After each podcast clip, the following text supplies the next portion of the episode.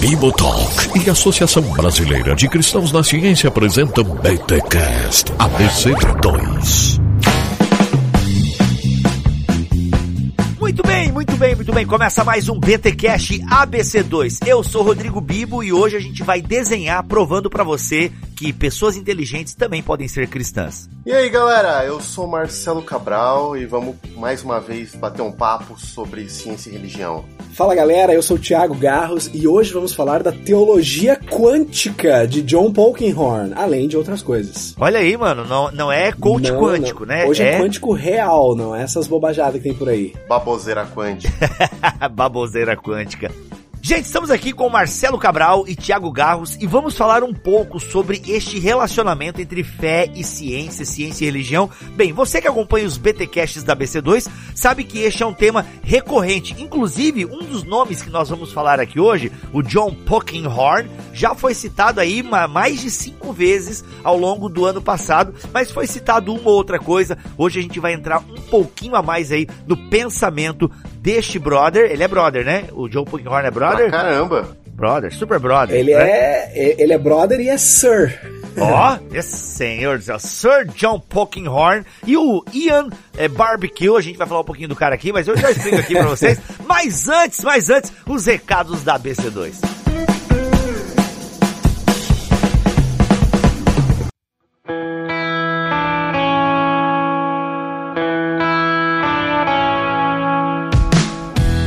Recados da BC2, Thiago Garros, vamos ter um acampamento diferenciado. Ó, eu nunca tinha ouvido falar de um acampamento que vai discutir fé e ciência. Parabéns pela iniciativa, cara.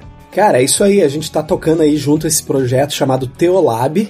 Ah, o acampamento acontece, tipo, agora, provavelmente você que tá escutando isso aqui, ah, talvez você tá escutando um dia, dois dias antes, mas talvez você tá escutando depois ou talvez durante. O acampamento é do dia 27 de fevereiro até o dia 1 de março, então é quinta-feira pós-carnaval até domingo. E o acampamento de fé e ciência, que conta com preletores da ABC2, né, Roberto Covolan, Gustavo Assi, o próprio Marcelo Cabral, ah, tá lá com a gente e esse acampamento é uma das iniciativas desse projeto Teolab, né, que é um projeto hospedado numa organização cristã chamada Teach Beyond, que fica situado em Gramado, no Rio Grande do Sul. É lá onde vai ser o acampamento. Mas o projeto ele tem várias iniciativas, então você pode estar conferindo aí no site www.teolab com th, tá? teolab.org.br, tudo que a gente está propondo fazer nesse projeto, né? Tem várias coisas, tem cursos para pastores, líderes, cursos de fim de semana que a galera vai para Gramado para aprender sobre fé e ciência no fim de semana. Tem visitas escolas, a- o, o pessoal do projeto, né? A gente pode ir até a sua igreja, até a sua universidade, conversar com o seu grupo. Então é um projeto bem legal que nós estamos tocando em parceria com a ABC2. Então tu pode lá estar te informando sobre o projeto Teolab. Legal. Gente, o acampamento, se você tá ouvindo antes do acampamento, cola lá, porque vamos estar por lá. Eu não vou estar palestrando, fica calma. Eu vou estar lá fazendo intervenções com o Marcelo, com o Gustavo, com o Covolan. Vai ser muito legal, uma espécie aí de Bibotalk Show. Então, cola lá se você está ouvindo antes. Se você está ouvindo durante ou depois, fique ligado aí nas redes sociais da ABC2, do Teolab, até mesmo do Bibotalk, porque quando houver um novo acampamento nessa pegada, você aí já se programa e vai estar com a gente lá. E Marcelinho, pessoal tem me perguntado aí daquela pós que a gente anunciou em BTcasts passados e tal. É, temos alguma um parecer aí pro pessoal? Ivo, obrigado até por perguntar, porque é, tem sido um dos projetos que a gente tem mais investido e tem preparado com muito carinho, né? Como comentei anteriormente, nossa ideia é prover no Brasil uma pós-graduação de altíssimo nível, reunindo os conhecimentos dos melhores centros do mundo que têm discutido ciência e religião. Agora, é, tem umas questões institucionais em termos de portaria do MEC, etc., que estão para sair, né? Então, até a gente ter todas ah, as informações corretíssimas, a gente tá esperando para divulgar quando as inscrições vão começar. Mas o que a gente pode dizer? O curso está totalmente é, já estabelecido, a gente já tem todas as disciplinas montadas, as ementas, os professores confirmados, a estrutura pedagógica. É, o curso está ficando maravilhoso. Inclusive várias novidades para quem for fazer o curso, com uso de é, tecnologias diferenciadas, é, muitas coisas sensacionais, né? Então a gente pede a paciência mais um pouquinho, para daí sim, quando a gente tiver tudo perfeitamente é, fechado para divulgar o começo das inscrições. Legal. Da mesma forma, gente, fiquem ligados aí nas redes sociais da ABC2. O link das redes sociais estão aqui na descrição deste podcast em bibotalk.com, tá bom? Fica ligado porque com certeza quando abrirem as inscrições para essa pós-graduação, você ficará sabendo e garantirá a sua vaga. Beleza? Vamos então para este papo, porque BTcast da BC2 é muita informação. Então senta que lá vem.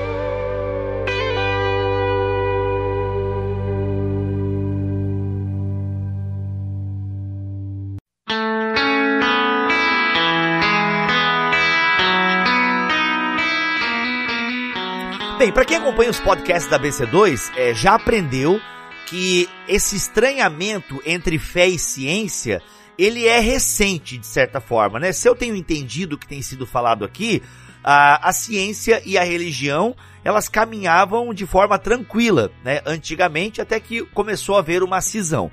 E aí é que vem essa pergunta, né? Por exemplo, que como assim discutir fé e religião? Por que, que hoje nós discutimos fé e religião?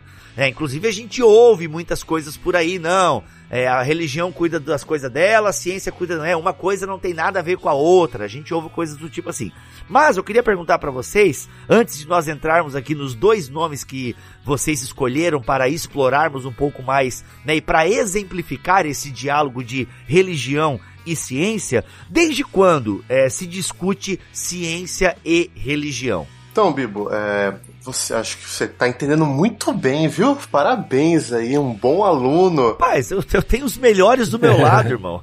então, é, de um lado, a gente tem que pensar que essa conversa ou é, comunicação entre o que a gente pode chamar de impulsos religiosos, práticas religiosas, de um lado, e o que a gente chama também de é, pesquisa pelo mundo natural ou tentativa de entender o mundo no qual a gente vive, que muitas vezes a gente chama de ciência, existe desde sempre. Hum?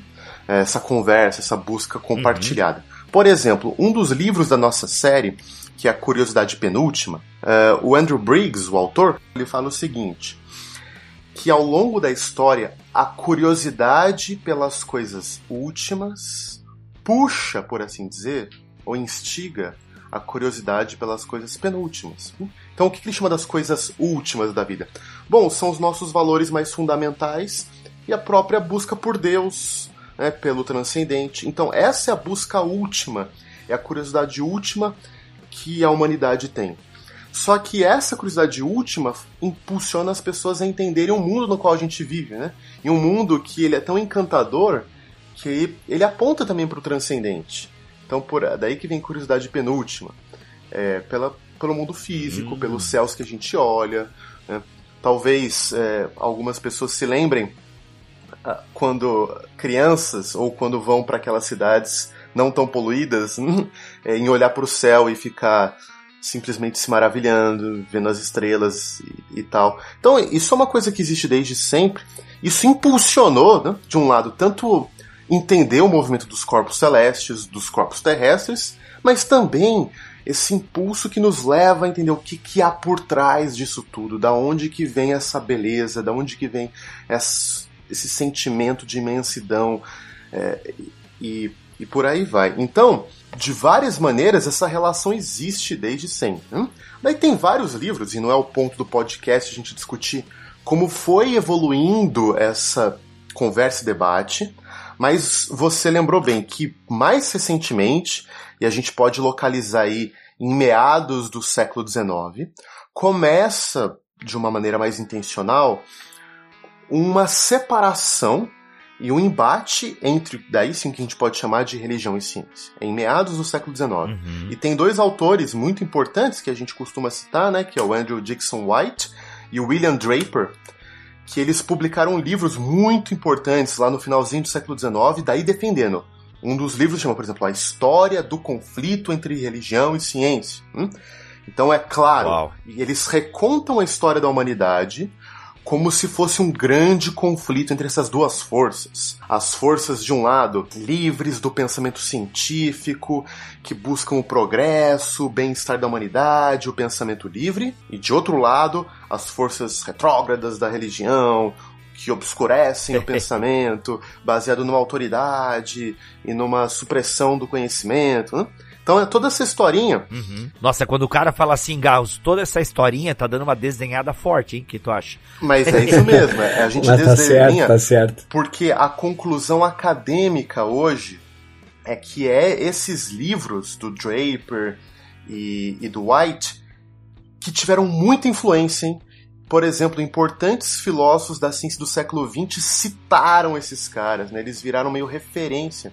Mas o que se descobriu hoje em dia, ou nos últimos 30 anos? Que isso não passa de mito. Inclusive, muitas das Eita. historinhas que eles contam nesses livros são fabricação, né? Não é nem mau uso, é mentira mesmo. Histórias que nunca aconteceram. É, Então, isso virou uma questão importante no século XX. Né? Então, por parte aí dos últimos anos, havia essa noção de que ah, era um conflito grande e insuperável. Bom, mas daí surgiram algumas pessoas, e Bíblia, isso é importante, dentro do mundo acadêmico, acadêmicos, né? muitos deles cientistas físicos, mas também com algum tipo de treino em teologia ou filosofia, que vieram questionar o conflito e vieram, mais do que isso, mostrar que ele era infundado. Né? Então isso abriu, na realidade, um grande campo é, importante na academia, que é o diálogo entre religião e ciência. E é um campo tão importante que muitas das maiores universidades do mundo têm cadeiras, disciplinas, professores voltados totalmente para estudar o diálogo entre religião e ciência. Um dos exemplos é lá em Oxford, né? que a gente tem o Ian Ramsey Century for eh, Science and Religion, né? o, o Centro Ian Ramsey para Ciência e Religião, que inclusive o nosso amigo Tiago Gauss teve a oportunidade de ir para lá estudar com o grande Alistair McGrath. Isso aí. Mas se você pega um trem e sobe para Cambridge, lá na Inglaterra, tem o Faraday Institute. Se você vai para a Escócia, um pouco mais para cima, em Edimburgo, tem um centro muito importante de ciência e religião. Se você pega um avião e vai para os Estados Unidos, Harvard, Yale, Princeton, é, você, é, Notre Dame, todas essas grandes universidades têm centros importantes, professores destinados, disciplinas só para discutir ciência e religião. Então a gente pode dizer que hoje, no mundo contemporâneo, ciência e religião é uma questão acadêmica muito respeitada e muito importante. Uh, e a gente está tentando, né, Garros, trazer isso para o Brasil. As duras penas, mas. Exatamente, é.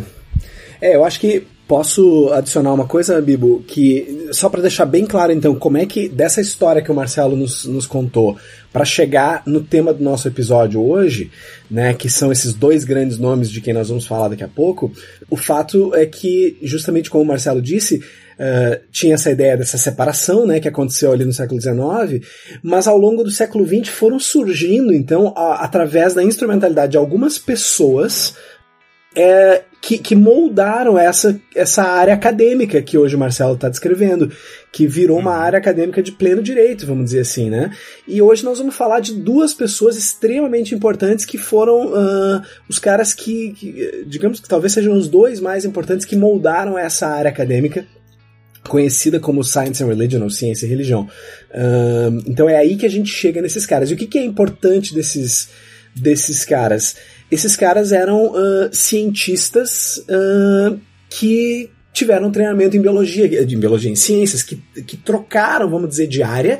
Então eles tinham uma base muito forte em ciência e adquiriram uma base muito forte em teologia. Então ele, isso começou a acontecer no século XX. Alguns caras, né, que começaram a, a resgatar isso. Não, eu sou da ciência, mas eu vou eu estudar teologia e vamos estabelecer esse diálogo. Então é aí que a gente chega no Ian Barbour e no John Polkinghorne.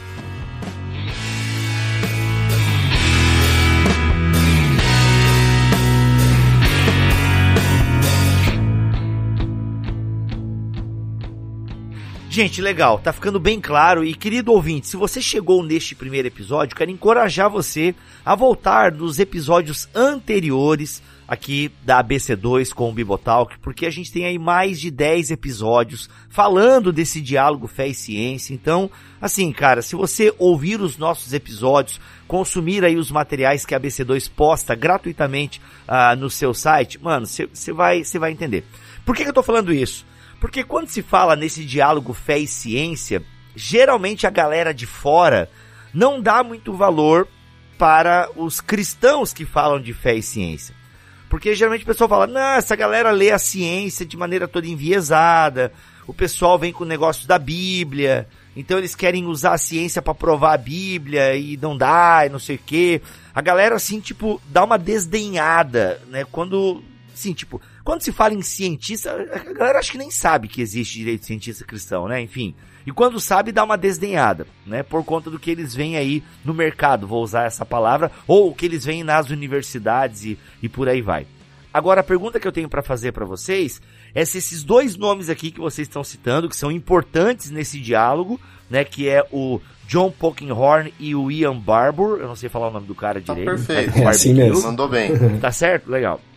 Então, esses dois caras, eles eram cientistas mesmo, tipo, galera da gema, ou eram mais assim aqueles crentes que, que leram alguns manuais e tal, tinham uma certa capacidade intelectual e estão usando a ciência é, para fins é, não científicos, digamos assim, ou mais para querer provar alguns pontos religiosos, enfim, acho que deu para entender minha pergunta, né? Deu. Uhum. Então, Bibo, uh, Bom, isso é muito importante porque, de fato, né, às vezes a gente fala por aí, cara, vem um pessoal e discutir é, ciência e religião, ou tem um cara bom ciência e religião, ou ciência e fé.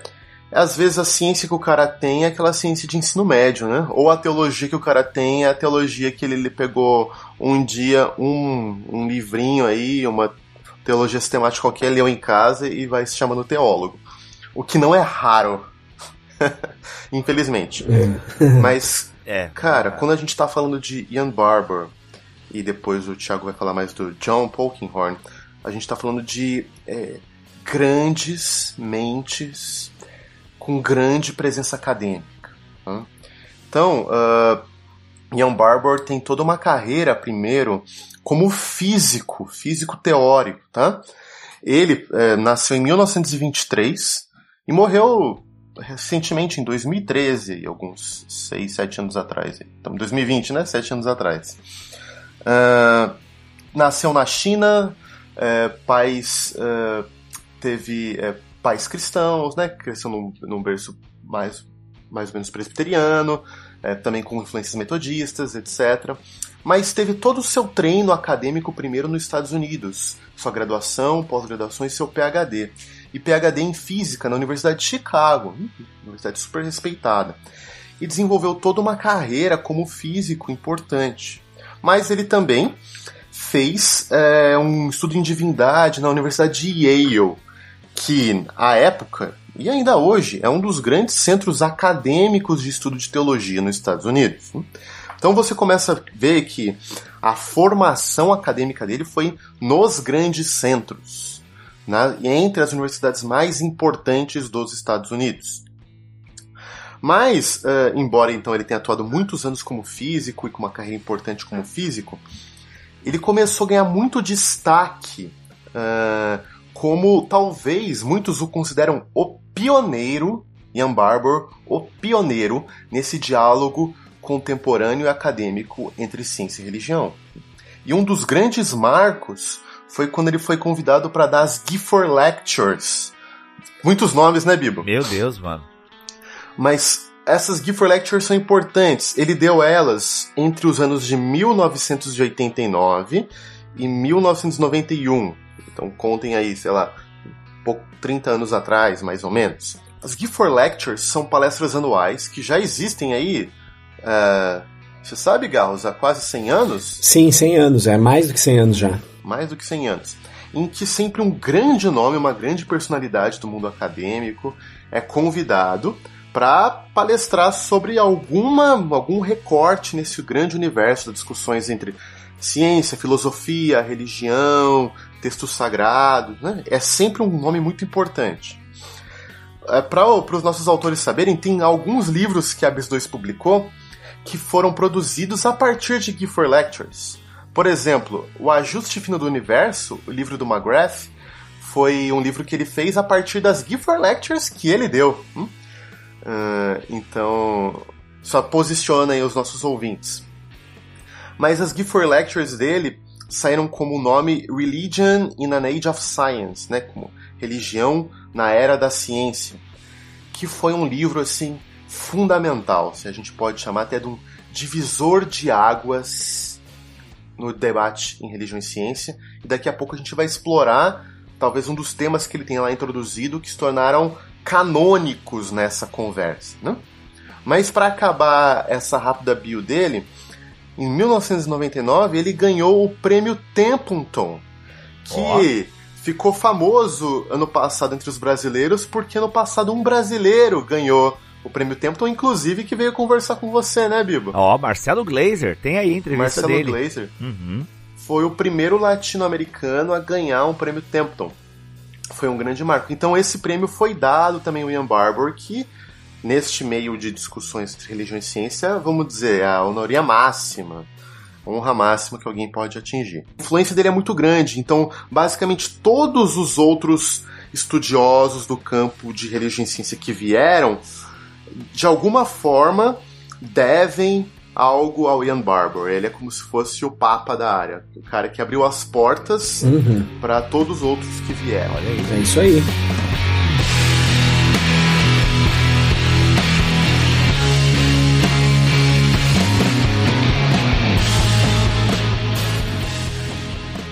Uh, vou falar então agora rapidinho do John Polkinghorne, né? Então, realmente, o John Polkinghorne é, ele a, a falar, né, a fazer a acusação que o Bibo falou assim de que, pô, esses caras não são cientistas real, com o John Polkinghorne, definitivamente a coisa não dá certo. Porque o John Polkinghorne, ele só é um dos nomes mais importantes da história da mecânica quântica, da, da, da, das teorias quânticas. Né? Então, assim, rapidinho a biografia dele, para o pessoal ter uma, uma ideia, o o John Polkinghorne, ele é um britânico nascido em 1930.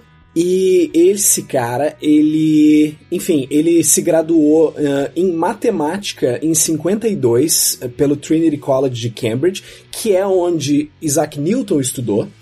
Uh, depois ele foi fazer o PhD dele em 55, estudando sobre uh, abaixo de um cara chamado Abdul Salam, que foi uh, Nobel em Física, no grupo liderado pelo Paul Dirac, que é o maior nome da física quântica do século XX. considerado por muitos. Meu então Deus. esse cara, o John Polkinghorne, está envolvido com esse grupo, com o grupo do Paul Dirac, que quem é físico certamente conhece. Depois ele terminou o doutorado, ele assumiu uma posição de pós-doutorado na Universidade de Edimburgo, em 56. E aí, depois de um, esse curto período na, na Escócia, ele voltou para dar aula em Cambridge em 58. E em 68 ele foi. Eh, ele assumiu a cátedra de física matemática que é, você sabe como é que funciona nas universidades na Inglaterra, né? Quando tu é o professor da cátedra, é assim, ó, existe uma cátedra chamada Cátedra Isaac Newton. É nesse nível a coisa. Então esse cara foi o catedrático de física matemática de 68 até 79, o John Polkinghorne. Ou seja, ele tem Caraca. uma carreira na física que é extremamente reconhecida, principalmente porque ele foi um dos caras do grupo que ajudou a descobrir o quark, tá ligado? Aquela partícula subatômica, né? Que a gente aprendeu no colégio que o átomo se chama átomo porque ele é indivisível, por isso que é átomo, né? Não dá para dividir. Só que isso ao longo do século XX foi descoberto que não tá certo, que a gente consegue dividir o átomo não só em prótons, elétrons e nêutrons, mas a gente consegue dividir essas partículas nas chamadas partículas elementares, sendo que algumas delas são os quarks. E o o John Polkinghorne é um dos caras que ajudou a descobrir os quarks, né? Então, assim, é um cara... Caraca. Não, é os Quakers, tá, galera, da história da nada igreja. A ver, nada a ver. Então, uh, ele, uh, ele é um cara, então, uh, extremamente envolvido com essa área da, da teoria de campos na quântica. Né, da teoria quântica de campos. Essa é a área uh, dele uh, de, de, dentro da física. E também ele trabalhou com, a, com as chamadas. Uh, com, a, com o espalhamento das partículas, né, que é um estudo que eles fazem lá no CERN, no LHC, que é aquele grande acelerador de partículas. Ele, inclusive, passou um tempo lá. Então, assim, esse cara é, é, um, é um grande nome dentro da física, da física quântica. E, inclusive, uma, uma curiosidade importante, a, a Universidade de Oxford tem uma série de livros, né, a editora da Universidade de Oxford tem uma série de livros chamada A Very Short Introduction, uma introdução muito curta sobre diversos temas da ciência e da filosofia e tal. É muito bom. Exatamente. É. Então tem mais de 30, 40 livretos, são livre, livretinhos bem pequenos para dar uma introdução a diversos campos do conhecimento. Uh, e, esse, e aí, quando eles foram escrever o Very Short Introduction sobre física quântica, eles escolheram quem? O John Polkinghorne. É, e, assim, o livro não tem nada a ver com religião, tem a ver com, com a introdução a, ao campo da física mesmo. E ele tem um outro livro chamado O Mundo Quântico, The Quantum World, que tem em português. Uh, chama, se eu não me engano, em português se chama Teoria, Teoria Quântica. Uh, também é um livro texto de universidades sobre física quântica, que também é, é o livro mais vendido dele, já vendeu mais de 100 mil cópias. Então esse cara é um dos maiores nomes da, da física quântica no século XX, assim, da, da, de partes específicas da física quântica, vamos dizer assim. Então, definitivamente, ele não é um um cara desses aí que se diz cientista e não é. Uh, ele é um grande cientista. E aí o que aconteceu, para surpresa de muita gente, foi que, bom, em 74 ele foi eleito membro da Royal Society, né, da Sociedade Real, que é a maior sociedade científica do mundo, uh, fundada por Isaac Newton, que é a maior honra da ciência, talvez mundial. E aí, no topo da carreira, ele chegou ali em 76 e disse: Não, eu acho que o meu trabalho na física deu, eu vou agora ser uh, pastor, padre, clérigo anglicano. E aí ele Uau. foi estudar teologia, e aí em 82 ele foi ordenado clérigo anglicano, e já a partir desse período é que ele começou a escrever uh, obras sobre essa relação entre fé e ciência. E, enfim, e, e, aí ele se tornou essa referência, não só daí na, na física quântica, né? Então, para quem conhece o John Polkinghorne antes da década de 80, ele era esse cara da física. Para quem conheceu ele ali depois, a partir de 70 e poucos pra cara, ele é um dos grandes caras do diálogo ciência e religião. Então, ele escreveu já hoje mais de 28, 29 livros na relação ciência e religião e, e uma meia dúzia, 6, 7, 8 livros uh, sobre de física mesmo, da parte da quântica mesmo. Então é um grande, grande nome mesmo. Assim, ganhou o prêmio Templeton também em 2002. Então, enfim, é uma biografia gigantesca, mas acho que já deu para ter uma ideia de quão importante é esse cara para essa área né, da ciência e da religião. Uhum, que legal. Ô Marcelo, tu falou do, do Barbour ali, né? O Ian, Ian Barbour. Muito bem. É, e, o Ian Barbour, então, cresceu já num seio é, cristão e tal, só refresca. E, e, em português tem alguma coisa dele, assim, dessa contribuição fé e ciência? Muito bem, tem sim. Esse livro que eu acabei falando para vocês, que uhum. virou um grande marco, conversa entre religião e ciência, que em inglês é Religion in, in an Age of Science, né? É, tem uhum. uma versão dele em português você lembra o título? Ou... Eu lembro, eu tenho, tenho ela aqui. É, na verdade, assim, o Religion and the Age of Science é, é, a versão grande. Depois ele escreveu um em inglês, que é a versão reduzida, vamos dizer. Aí ninguém leu, é, aí ele... Vamos dizer... é, é comum isso também. Os caras fazem um livro bem é, acadêmico. É, vamos fazer uma versão aqui. É.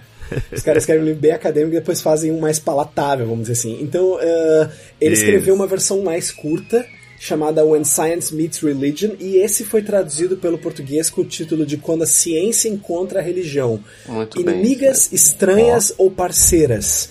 Ele é da editora. Já te digo que eu tô com ele na mão aqui, editora Cultrix. Só que ele tá fora de catálogo, tu consegue achar ele em sebos e, e pela internet, talvez. Editora Cultrix. Tá, e esse livro aí, na opinião de vocês, tem que ter, a galera tem que ser republicado isso aí. Cara, esse livro tem que ter. ele, é, ele é muito importante, né? É, vamos dizer assim, a discussão. Alô, Thomas Nelson! A discussão avançou bastante, mas sabe aqueles livros canônicos que marcaram a era? Ah, e, entendi, entendi. E a gente até vai falar agora por que, que ele foi tão importante, né? Só. É, eu acho que agora, eu agora, acho que agora seria o momento da gente falar sobre qual é a contribuição do Ian Barber, porque a gente não falou ainda qual é o grande lance dele e que tá nesse livro, inclusive. Isso. Muito bem. Então, Bill, a gente é, esse livro, se você começa a abrir ele ou dá uma olhada no índice, ele tem várias abordagens à discussão de religião e ciência. Então ele tem uma discussão histórica, uma sessão histórica, hum, uma sessão filosófica e até mais para frente a gente vai falar da importância do realismo crítico, que é um termo filosófico e que para todos esses autores de religião e ciência, o Ian Barber, o Polkinghorne, mesmo o McGrath, né? esse termo realismo crítico sempre aparece. Também tem uma área de teologia em quando ele faz umas investigações teológicas, inclusive umas viagens, tá, Bibo? Ele também tem umas viagens, assim. e... Mas é, não desmerece ai, ai. a obra dele. Não, mas essa parada é normal, mano. O cara tá na vanguarda, entendeu? Então, e se a, a discussão avança, mas a discussão só avançou por causa dele. Então as pessoas conseguem perceber que algumas conclusões dele talvez possam ser melhoradas, aperfeiçoadas, até pelo novo momento histórico e tal. Então é normal, quem tá na vanguarda errar algumas coisas. Isso é bem comum. Exatamente. Perfeito. Então, é, agora, se a gente tivesse que falar a grande contribuição do Ian Barber, por que, que ele é tão importante? Por que, que a gente tem que falar dele? Ele foi aquele cara que desenvolveu uma tipologia para o diálogo entre hum. ciência e religião. E quando a gente fala ciência e religião em termos genéricos, não, mas elas nem sempre estão em conflito, elas se relacionam bem, ok, a gente entende isso. Mas quando alguém vai lá e cria uma tipologia, isso ajuda a organizar o pensamento e é muito importante. E ele então desenvolveu nesse livro o que é chamado dos quatro modelos de interação entre ciência e religião. Os famosíssimos uhum. quatro modelos, né? Que são o modelo do conflito, o modelo da independência, o modelo do diálogo e o modelo da integração ou síntese. Então, ele falou assim, ó, o pessoal do conflito que diz que ciência e religião estão sempre em conflito estão errados. Porque conflito é só um dos modos ou um dos modelos no qual ciência e religião interagem. Mas existem outros também, que são independência, diálogo e síntese. Então, a proposta dele foi muito inovadora. E aqui, para não ficar só nessa generalidade, deixa eu falar rapidamente né, o que, que ele chama desses quatro modelos, como ele define. O modelo do conflito é um pouco mais é, evidente, que é uhum. o modelo em que ciência e religião estão em conflito. E, gente, olha só, o Ian Barber vai dizer e acredito que eu e o Garros a gente vai concordar, que não é porque a gente diz que a ideia do conflito é um mito, ou seja, essa ideia de que ciência e religião sempre estiverem em conflito é um mito, que não existe conflito. Claro que existe conflito.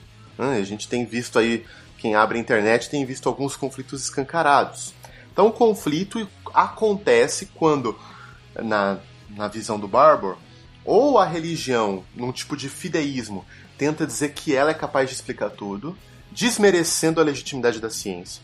Ou quando a ciência, desmerecendo o lugar da religião, diz que ela é capaz de explicar tudo. E ele dá dois exemplos, né? Então, o cientificismo, que é aquela visão de que o único modo de conhecer as coisas é através do método científico. Todos os outros modos de investigação são inúteis. Isso é, uma, é o cientificismo. Hum? Então, os outros valores epistêmicos, os outros modos de conhecer são irrelevantes, porque é a ciência que manda em tudo. Então, quando a gente tem um cientificista, a gente tem conflito, porque ele vai atacar a religião e dizer que tudo que ela diz não serve.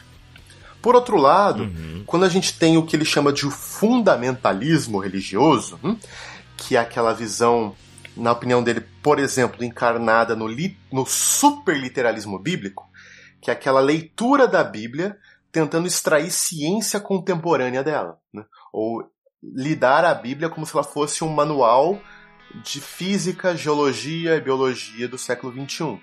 Mas uh, vai ter conflito, porque vai tentar se extrair um tipo de informação científica da Bíblia que conflita com as conclusões e métodos que as diversas ciências têm desenvolvido. Então, são dois exemplos de quando o conflito realmente acontece para ele. Então, esse é o primeiro modelo. O segundo modelo, ele chamou de independência. Né? E dá para a gente resumir assim: é a visão de que ciência e religião nunca estão em conflitos. Nunca estão em conflito. Mas eles não estão em conflito porque eles não têm absolutamente nenhuma relação um com o outro. É, talvez um dos nomes que foi um importante defensor dessa visão foi o paleontólogo de Harvard, Stephen Jay Gould, que publicou um livro chamado The Rock of Ages, né? Algo... Que tem em português, chama Pilares do Tempo, editora Rocco. Olha só. O, é, o, o, o, Stephen Jay Gould é o maior paleontólogo do século XX, né? Esse cara é tão famoso que ele tá até nos Simpsons. Tem personagem dele nos Simpsons. É mesmo. Ó. Uhum. É... Mas continua, Marcelão. Então, também em resumo, é a visão que a, aquela ideia, a religião trata de valores, do sentimento, talvez até da moralidade. A ciência trata de fatos brutos da experiência, da relação de causas e efeitos no mundo natural. Então não tem como eles terem conflito, porque eles são totalmente separados. Eles se referem a domínios distintos. Ou, para usar a linguagem do Stephen Jay Gould, que ficou clássica, eles são magistérios independentes, né? No overlapping magisterium em inglês. São magistérios que não se entrepõem, que não se conflitam, que não dialogam. É, eles chamaram isso em português de magistérios não interferentes. Só adicionando uma coisinha, Marcelo, é, eu acho interessante que essa visão do, do Stephen Jay Gould, da, dessa visão da independência, ela é bastante comum e na verdade, pela minha experiência na universidade, a gente já tem que dar graças a Deus quando um professor de ciências duras, biologia, física, já chegou nela e não é adepto da visão do conflito, porque já é meio caminho andado, entendeu? O cara já pelo menos respeita as religiões, né? Dizendo que, bom, pelo menos ela, ela não não né, não estão em, oposição e não é um cientificista neo-ateu, né, do neo-ateísmo, que são os caras dessa visão do conflito que querem passar por cima da religião. Então é muito é uma o próprio Barber fala isso nos livros dele que é uma visão muito comum para evitar o conflito né? E eu acho que é um caminho para você, universitário, um, que quer começar uma conversa sobre fé e ciência com o seu professor, com o seu colega ateu, uh, largar esse livro do Stephen Jay Gould na mão dele. Eu acho que é um, é um livro que, que já pode quebrar um gelo, para que pelo menos o cara te respeite e venha conversar, porque ele é um grande cientista. Né, o Stephen Jay Gould esse, e, e, e começa um diálogo interessante, começa uma conversa, vamos dizer, interessante. Uhum. E esse Jay Gold não é cristão, né? Não, ele é um, ele não. é um judeu secularizado, assim, ele é de família judaica, Legal. ele já faleceu também, mas ele uhum. se tornou muito famoso e ele é o, o, o, o, exemplo, assim, dessa visão da independência do Barber, né? Não são coisas separadas uhum. e não, não precisa haver conflito, e quando há conflito é porque é porque uma, né, passou para o campo da outra, mas são coisas separadas. Sim. Agora, claro, né, Legal. introduzindo a próximo grupo, eu acho, né, Marcelo, uh, isso para nós cristãos que queremos ter uma visão coerente da realidade e mais integradora, eu acho que não basta, né, a gente ficar nessa independência. Aí a gente iria pro, pro terceiro grupo, né, que o Barber identifica. Manda ver, Tiagão. Beleza, que é o grupo do diálogo, né? Que é, que é essa uhum. a visão do diálogo. Uh, um ponto que eu acho interessante para a galera entender, então, qual seria a diferença da independência pro diálogo, o Barber mesmo ele introduz a visão do diálogo dizendo assim, enquanto a independência enfatiza as diferenças entre ciência e religião, né? Inclusive a frase clássica que a ciência uh, pergunta uh, como e a religião pergunta o porquê. Né? Seria isso? Uhum. Enquanto a independência enfatiza as diferenças, a posição do diálogo enfatiza as semelhanças. O que que, beleza, elas têm diferenças, esses dois campos, mas o que que elas têm de semelhantes? Né? O que que elas poderiam dizer, talvez, uma para outra? E aí o Barber vai identificar que pode haver, então, um, diálogo entre ciência e religião em algumas em alguns pontos. Por exemplo, quando a gente trata das camadas. Exatamente, quando a gente trata das questões limite, por exemplo. As questões limite. Uhum. Quando a gente vai para aquelas questões que estão no limite da racionalidade, por exemplo, o que, que havia antes do Big Bang? Né? o Big Bang é o início do tempo, mas o nosso cérebro consegue imaginar, tá, mas como assim o início do tempo? Bom, aí a gente senta junto numa mesa, os filósofos, os teólogos, os caras da religião com a turma da ciência para conversar. Então esse seria uma questão limite. As questões éticas também poderiam ser uma, uma algumas uh, questões limite, né? A morte, o fim da vida. A, a relação entre consciência, né, Exatamente. Thiago? Consciência e cérebro. Exatamente. Então existe uma série de questões limite. Esse é um dos exemplos em, em que pode haver diálogo entre ciência e religião. Outro seria na questão dos pressupostos né, a filosofia da ciência vai, vai eh, falar que existem certos pressupostos metafísicos para se fazer ciência. O cara precisa acreditar, por exemplo, de que o mundo é compreensível, de que o mundo é inteligível, que dá para compreender o mundo. Senão não existiria uh, como fazer ciência. E aí a gente senta numa mesa com a turma da filosofia e com a teologia. Por que, que o mundo é compreensível? Por que, que o mundo é inteligível? Será que não é porque possa existir uma mente por trás dele e tal? Então, na questão dos pressupostos, pode haver, e ele também fala, uh, e esse eu acho muito interessante, e aí ele até chama o Polkinghorne para conversa, uh, nos paralelos metodológicos e conceituais entre ciência e religião. Então, o Barber vai, vai, vai trazer autores Uh, que, por exemplo, vão enfatizar de que existem, uh, por exemplo, a, a, ciência trabalha com modelos, modelos, né? modelos científicos para explicar determinados aspectos da realidade da natureza. E a teologia também trabalha com modelos. Né? A, religião também trabalha com, com modelos. Então, como é que a gente explica a trindade? Bom, a gente, a gente faz um exercício teórico, né? Um, um, a gente usa modelos para explicar a, a trindade. Uh, ele, ele cita inclusive um, um, um, trabalho interessante. Como é que a gente entende, por exemplo, esse caráter partícula-onda do elétron? Né? Como é que o elétron pode ser ao mesmo tempo se comportar como uma, às vezes se comportar como uma partícula, uma coisa sólida, e às vezes comportar como onda?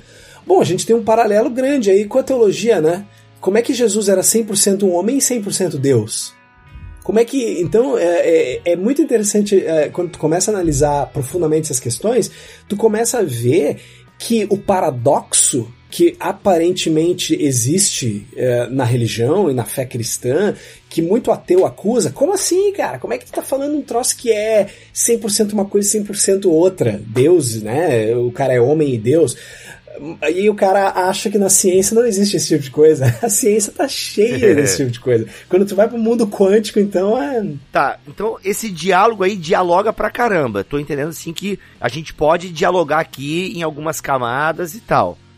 Aí eu quero muito entender a diferença pro, pro quarto ponto, porque para mim o diálogo já era o que a gente fazia, entendeu? Ah, legal, mas tem um quarto ponto ainda. Boa pergunta, Bibo. E aí a gente chega então no quarto, que dá um passo além do diálogo. E qual seria esse passo além? Como que seria possível dar um passo além do diálogo entre ciência e religião? É o que ele chama de integração. Agora eu passo a bola para Marcelo, que é papo de filósofo. Vai lá, Marcelo. Aqui a ideia é introduzir só os conceitos para os nossos ouvintes, né? Esse quarto passo seria uma tentativa de fazer uma visão unificada da realidade, nos quais ciência e religião estão bem sistematicamente unidos. Tá? Não significa que vai romper é, o domínio ou as fronteiras. Né? Mesmo no síntese ou integração, continua-se para o Barber respeitando que existe a religião e a ciência, mas eles estão unidos numa visão ampla da realidade, uma visão integrada da realidade. E tem bons exemplos de como fazer isso e talvez outros não tão bons, tá, Bibo? Mas, por exemplo, a gente tem o, próprio McGrath, né? O McGrath que ele insiste muito nessa ideia da gente ter uma visão coerente da realidade. Uhum. Esse termo para ele é muito sentido. No qual a nossa multiplicidade de experiências que a gente tem na vida façam sentido. Né? Ele gosta desse termo, fazer sentido da realidade. Então, por exemplo, a gente tem aí experiência de racionalidade, que a gente tem um cérebro que chega a conclusões verdadeiras, a gente tem experiência de beleza, de amor, a gente tem experiência de Deus, de a, a gente que é cristão, a gente tem uma experiência de amizade com Jesus, a gente tem experiência do mundo físico, várias experiências. E a ideia é como fazer uma visão geral ou sistematizada, integrada da realidade, em que ela não fique compartimentada, mas que consiga ter um todo coerente. O McGrath, por exemplo, ele propõe que o cristianismo, inclusive, e ele enfatiza o cristianismo trinitário, é o ponto de convergência para se ter uma visão integrada da realidade. Agora, houveram, e o Barbour fala isso no livro, outras propostas de uma tentativa de visão integrada da realidade que nós, de um ponto de vista cristãos, consideraríamos estranhas ou até heréticas, algumas delas. Então, é, a gente tem que tomar cuidado porque às vezes a pessoa pode pensar assim: uhul, então entendi, quer dizer que o conflito é o ruim e o síntese é o bom. Não é bem é. assim. Tem bom, podem ter bons modos de se fazer síntese, né? É, e, e, jeitos não tão bons. Né? Então a gente tem que tomar um cuidado, por assim dizer, porque de um lado a gente pode concordar, yes, a gente tem um só Deus, que é o autor tanto da criação quanto da revelação, que é o Pai do nosso Senhor Jesus Cristo e o fundador de toda a ordem cósmica. A gente confessa que o mesmo Logos, a mesma racionalidade que Deus imbuiu em todo mundo criado, esse Logos encarnou na pessoa de Jesus. Então a gente tem de um lado recursos teológicos para dizer sim, a gente pode ter uma visão unificada, integrada da realidade. Mas isso tem que ser feito com muito cuidado, paciência, sem forçar as fronteiras para encaixar rapidamente. E o Polkinghorn é um grande exemplo de alguém que tentou avançar isso e o próprio McGrath. Né? Então, para fazer um resumão aqui, a gente tem os quatro modelos: o conflito, independência, o diálogo e o último, que é chamado de síntese ou integração. E a gente crê, né, como cristãos na ciência, que os dois últimos, especialmente o diálogo, mas também em alguma medida a integração, são os modelos que fazem dão conta dessa ideia de que o mesmo Deus que criou o mundo material é o Deus que se revelou para a gente em Jesus Cristo, no qual a gente tem acesso pela Escritura Sagrada. Olha aí, muito bom, gente. É isso. Falamos aí um pouquinho para vocês da história, poderia dizer assim, desse diálogo da fé e ciência e os modelos. Foi uma boa introdução, gostei. Aprendi, sair daqui com novos conhecimentos. E gente, o que, que a galera pode ler aí para dar uma aprofundada? Claro, já indicamos aí alguns livros dos autores aqui mencionados e tal. Você pode voltar o episódio, uh, ou se vocês lembrarem de cabeça, a gente revisa aqui os livros. Garro, você lembra? Você falou um da editora Rocco. Isso. Eu não lembro uh, o nome ah, agora. Eu falei do. Primeiro, começando com o livro clássico do McGrath que tem em português, que é difícil de, Do McGrath, não, do Ian Barber, que é difícil de achar. É o Quando a Ciência Encontra a Religião, né?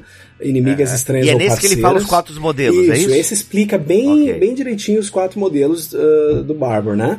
Uh, uhum. E do Polkinghorn, uh, existem uma série de livros em português. Eu até fiz uma pesquisa aqui, uh, uma série de livros não, existem alguns livros em português, mas existe o Além da Ciência, existe o, teoria, o sobre quântica, né, que é a teoria quântica.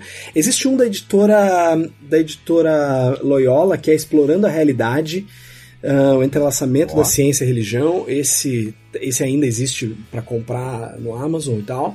Uh, enfim, existem uma série de livros importantes, então, do, do Paul Tem um também, cara, da Loyola, que eu tenho aqui, que chama Um Cientista Lê a Bíblia. Isso. É ó. muito legal, do Polkinghorn. Exatamente. É um livro muito legal. É, o Polkinghorn, só para fechar, uh, é, é, bem complexo daí de responder, uh, tipo assim, a grande contribuição que a gente falou do, do Ian Barber, beleza, é a tipologia essa dos quatro tipos, né? Ô, ô Tiagão, hum. perdão, antes só de você falar do... É Polkinghorn, só falar, Bibo, e para os nossos ouvintes, que a gente tem um Faraday Paper, que é um artigo de duas páginas do nosso site, que dá para deixar aqui o link, que tem um resumo muito bem escrito dos quatro modelos de interação. Isso. Oh, então, da hora, de duas é páginas, muito legal, muito bem resumido, e está traduzido no nosso site. E a gente vai deixar aqui para vocês. E também, Legal, o link na descrição deste podcast aqui em bibotalk.com. E também tem no site da BC2, na parte de recursos, um texto de um tal Tiago Garros que também resume os quatro modelos, que é parte do meu último capítulo da minha dissertação de mestrado.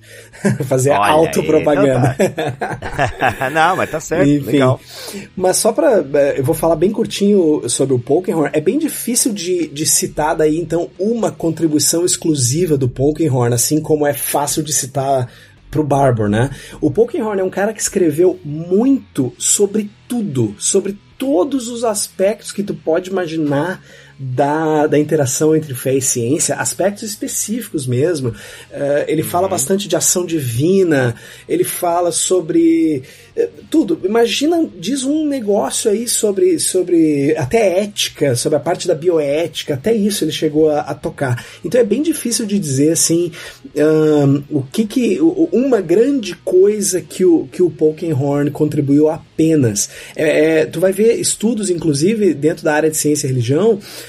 Uh, o que que Polkenhorn tem a dizer sobre tema tal? Pum, aí os caras vão lá e fazem uma revisão bibliográfica, sabe? Então é, ele, é um, ele é uma grande referência e ele é um dos caras mais respeitados, então inclusive uh, por cientistas não cristãos e ateus e tal, uh, porque ele falou com muita propriedade sobre muitos assuntos, né? Uma outra coisa eu acho, Bibo, que talvez seja interessante a gente mencionar, é que existe sim, como o Marcelo falou, e aí que linka com aquela tua intervenção sobre o Barber ter sido um desbravador, né?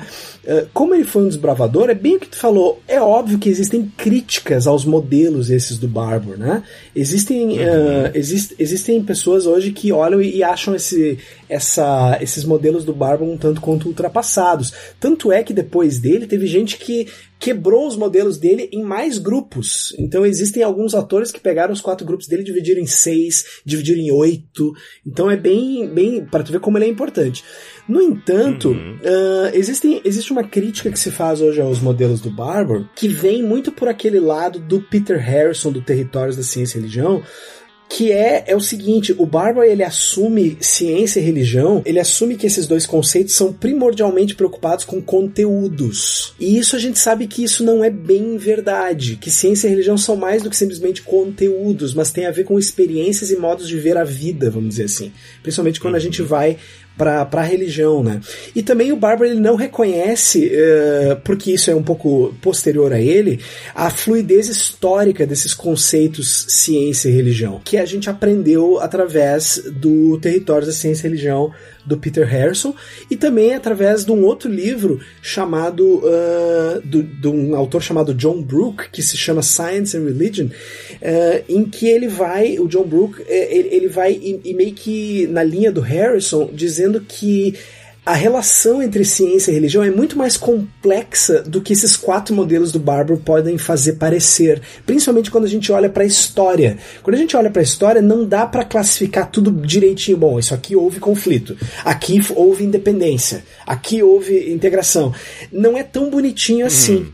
Então o John Brooke ele enuncia a chamada tese da complexidade, né? Que hoje é o, vamos dizer assim, que, que seria o grande paradigma para o estudo da, da ciência e da religião. É essa chamada tese da complexidade, em que as coisas não se encaixam tão bonitinho nos quatro grupos do Barber.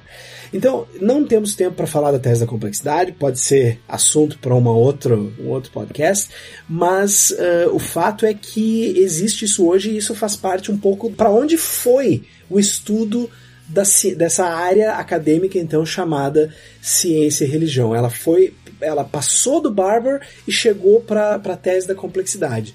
É uma pena que ainda hoje no Brasil e, e, até na América Latina a gente ainda precisa falar muito do Barber porque ele ainda é muito importante, é um modelo fácil de entender, mas uh, em termos mundiais o mundo já conhece Barber há muito tempo e, e já se superou um pouco, né? Já, já beleza, vamos daqui para adiante. Só que aqui no Brasil a gente ainda precisa falar bastante sobre o Barber porque, enfim, é o cara que, como tu falou, Bibo, uh, uh, colocou as fundações né, nessa área acadêmica uhum. chamada ciência e religião. Não, eu bom. só quero fazer uma vindicação do Barber, né? é. Porque, assim, de fato, tem a literatura que o Thiago muito bem explicou das limitações desse modelo. No fundo, o que a gente pode falar? Ele é um modelo errado? Não. Ele é um modelo muito bom, mas com limitações. Agora é interessante que a gente vê vários autores e várias propostas alternativas foram feitas, mas nenhuma vingou, sabe? Não teve uma, uma, uma alternativa ao Barbour que ficou a nova alternativa. Ok, seis modelos, então oito modelos. Tem um autor que propõe três modelos. É por que eu tô falando? Porque tem muita gente que critica, e boas críticas, mas as pessoas acabam voltando para para essa tipologia do Barbour. Então, o que, que eu diria? Que a gente pode usar, ela ajuda, sabe? E ela, claro, ela é uma simplificação. Agora, a gente tem que usar com a consciência de fato que o mundo é mais complexo que as tipologias que a gente inventa para descrevê-lo. É aquela ideia, né? Se eu fosse fazer um mapa que é tão detalhista ao ponto de me descrever perfeitamente o mundo, o mapa teria o tamanho do mundo e ele seria inútil. Então, se a gente, o, a gente pode usar o Barbour com a compreensão das suas limitações e de que a história é mais complexa. Inclusive, o Thiago citou Peter Harrison, que a gente publicou o livro, né? E para mim, Peter Harrison é, um, é um dos, dos grandes nomes da discussão atual e alguém que realmente conseguiu é, ir mais a fundo em como as interações entre ciência e religião se deram ao longo da história. Mas é, a gente pode dizer que os quatro modelos do Barbour viraram com uma gramática essencial da discussão. Né? Mesmo que for para criticar, todo mundo que quer discutir ciência e religião tem que saber que teve um cara chamado Ian Barbour que propôs quatro modelos para interação entre ciência e religião. Pessoal, eu quero dar uma sugestão aí, mas é, para quem lê inglês, tá bom? De um dos livros que para mim é o meu livro favorito do Polkinghorne, que chama Belief in God in an Age of Science, né? algo como A Crença em Deus na Era da Ciência. Esse livro ele é muito bom porque o Polkinghorne ele acaba já numa fase mais tardia da sua vida e pensamento, condensando o que ele mesmo olha para sua vida e obra como seus insights mais fundamentais, sabe?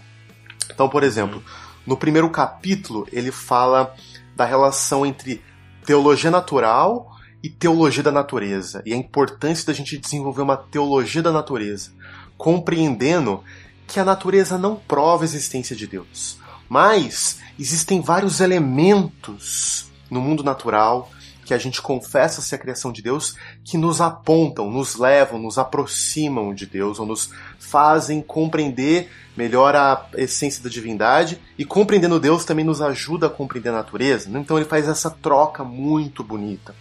Ele tem um capítulo só sobre desenvolvimentos de teorias científicas e desenvolvimentos da doutrina teológica na história da igreja. Então é muito legal, ele faz uma comparação como as teorias se desenvolvem na ciência e como a doutrina se desenvolveu na história da igreja. E como uma pode aprender com a outra, uma comunicação muito rica, muito inteligente. Um outro tema que ele aborda, e esse acho que dá até um episódio de podcast só para ele, viu, Bibo? Que é oh. o realismo crítico, que é essa abordagem à realidade que defende o Polkinghorne, um cristão deve. Primeiro é ser um realista, ou seja, de confiar que o mundo que existe, o mundo que a gente abre as janelas e olha para ele, é criação de Deus, é um mundo real e que a gente pode conhecer.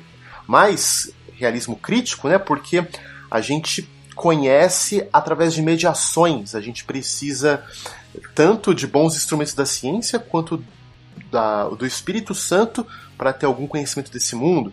E por aí vai, ele vai colecionando vários insights incríveis sobre a relação de fé e ciência. Muito então, bom. Para quem lê inglês, é um livraço, Believe in God in an Age of Science. Olha aí, cadê, cadê, cadê a tradução para nós mortais aí? Vamos lá, ô Thomas Nelson, ô Ultimato, vamos lá.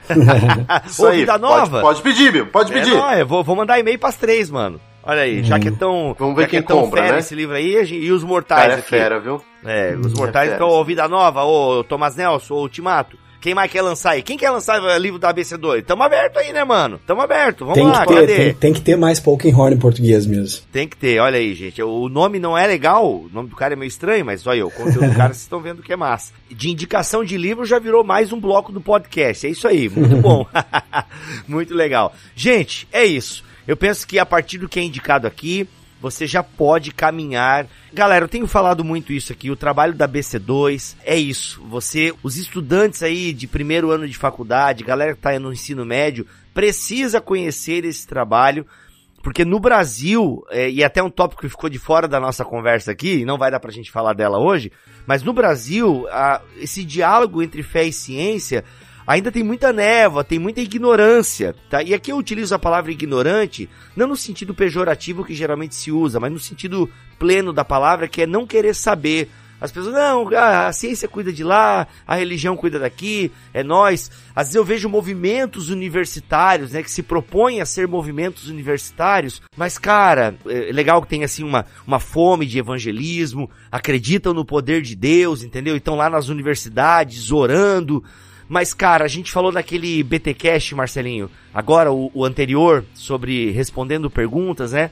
E para mim, o que, tá, o que tá faltando muito nesses movimentos universitários é o pré-evangelismo. Ou seja, se você quer entender o conceito de pré-evangelismo, ouça o BTcast ABC2 012, ou melhor, 013, que é o primeiro aqui de 2020, e você vai ver a necessidade disso que a gente está fazendo aqui. Tá? Se você ah, ouve o podcast, ah, não sei nada a ver, isso não é para mim, cara. Se tem jovem na tua igreja, é para você, tá? Se você é envolvido com grupos de jovens, se você lidera jovens, se você é pastor de uma igreja local, é para você. Por quê? Porque, mano, o índice da galera que vai para as universidades e se afasta da fé cristã é assustador. Então, o que a gente faz aqui é para você, é para iluminar o seu caminho nessa área aí. Então, não perca tempo, mano, se informe, porque é um absurdo o que tem acontecido. Então, repito, legal, fome e sede de evangelismo, vamos lá, a gente está orando no campus, a galera está se convertendo, mas está faltando muito pré-evangelismo. E com o tempo a gente percebe que ele é tão fundamental quanto a sede de querer cumprir o ID. Ele faz parte do ID, esse pré-evangelismo, tá? Uhum. E você precisa entender a importância disso. É isso, é isso. Parei, parei, vamos lá. Vamos, vamos que precisamos continuar. Tiago, muito obrigado pela tua presença aqui em mais um BTcast ABC2, mano. Valeu, sempre uma honra e precisando estamos aí. Olha só, e vamos voltar naquele podcast sobre ET, hein? Vamos, vamos, vamos. aquela discussão. Vamos lá. Muito bom. Marcelinho, é nós. Queridos, sempre um privilégio conversar com os meus amigos, ainda mais desse tema de fé e ciência que eu tanto amo. Grande abraço. Vamos ficando por aqui em mais um BTcast que chega até você graças a BC2. Voltamos no mês que vem com esse BTcast da BC2, se Deus quiser e assim permitir. Fiquem todos na paz do Senhor Jesus.